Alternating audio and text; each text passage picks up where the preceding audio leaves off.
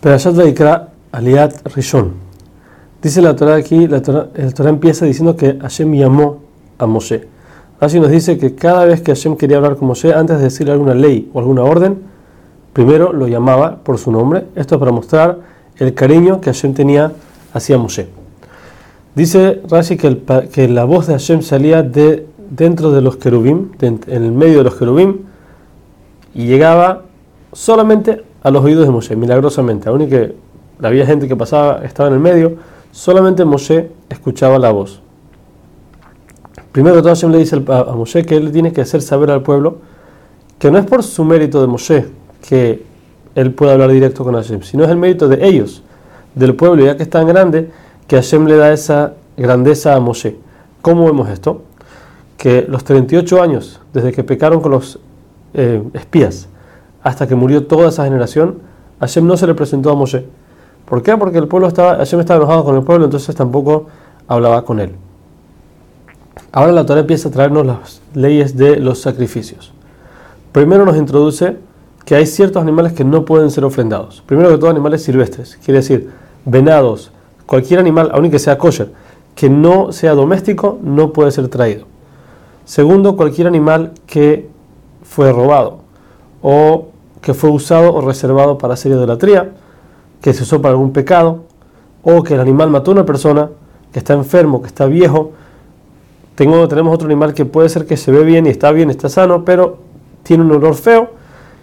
O por último, algún animal que tiene una enfermedad que no va a vivir más de un año. Cualquiera de estos no puede ser traído como sacrificio en el Betamigdash. Nos enseña también que dos personas quieren juntarse y traer un solo animal, se puede, es permitido, le sirve a los dos.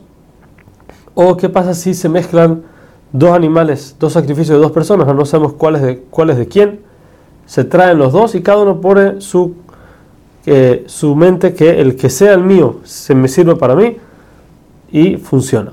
Esto excluye cualquier caso en que uno de los animales no puede ser ofrendado por algún motivo, como dijimos antes, cualquiera de los nueve que son prohibidos de ofrender o cualquier otra cosa, otro problema que tenga el animal, ahí no se va a poder traer porque ya que hay uno de ellos que no puedes traerlo como sacrificio. Dice la Torah interesante que si una persona promete que va a traer un sacrificio, el juzgado, el bedín, tiene la potestad de obligarlo a traerlo. Ahora, pero ya que el pasuk dice que él tiene que ser lirzono, tiene que ser con consentimiento del dueño y no puedes traerlo obligado, entonces dice Rashi que el juzgado tiene la fuerza de obligarlo, o sea, quiere decir, hasta el punto que lo pueden, le pueden pegar si es necesario, hasta que la persona diga, ok, yo sí quiero traerlo. Primero tenemos el sacrificio de Olá, Korban Olá. Hay tres tipos de Olá, como vamos a ver ahorita más adelante. El primero podía ser traído de ganado bovino u ovino, quiere decir toros, carneros, ovejas. Tiene que ser macho y tiene que ser como cualquier otro, otro sacrificio, no puede tener ningún defecto. El dueño tiene que ocuparse del sacrificio, aunque ya lo santificó, él tiene que ocuparse hasta que lo traiga a la puerta del Mishkan. De ahí en adelante se ocupa el Cohen. El dueño tiene que poner, antes de empezar, sus manos sobre el animal cuando todavía está vivo. Eso se llama semijá. Ya lo habíamos visto en las operaciones pasadas. Casi todos los coronados necesitan que la persona ponga sus manos encima.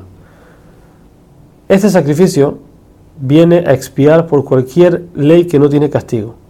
Por decir así, una mitzvah que es positiva. Cualquier mitzvah positiva que la persona no cumplió, este sacrificio expía por ella. También cualquier mitzvah también que no se puede hacer, si la Torah le dio un arreglo, ya ese, ese, ese pecado no tiene castigo. Entonces este, este sacrificio expía por él. Lo primero que se hace es degollar el animal. El animal puede ser degollado por cualquier persona, no tiene que ser un cohen. Solamente después de degollarlo, cuando hay que recibir la sangre que sale en un recipiente, eso sí tiene, de ahí en adelante tiene que ser hecho por el Cohen.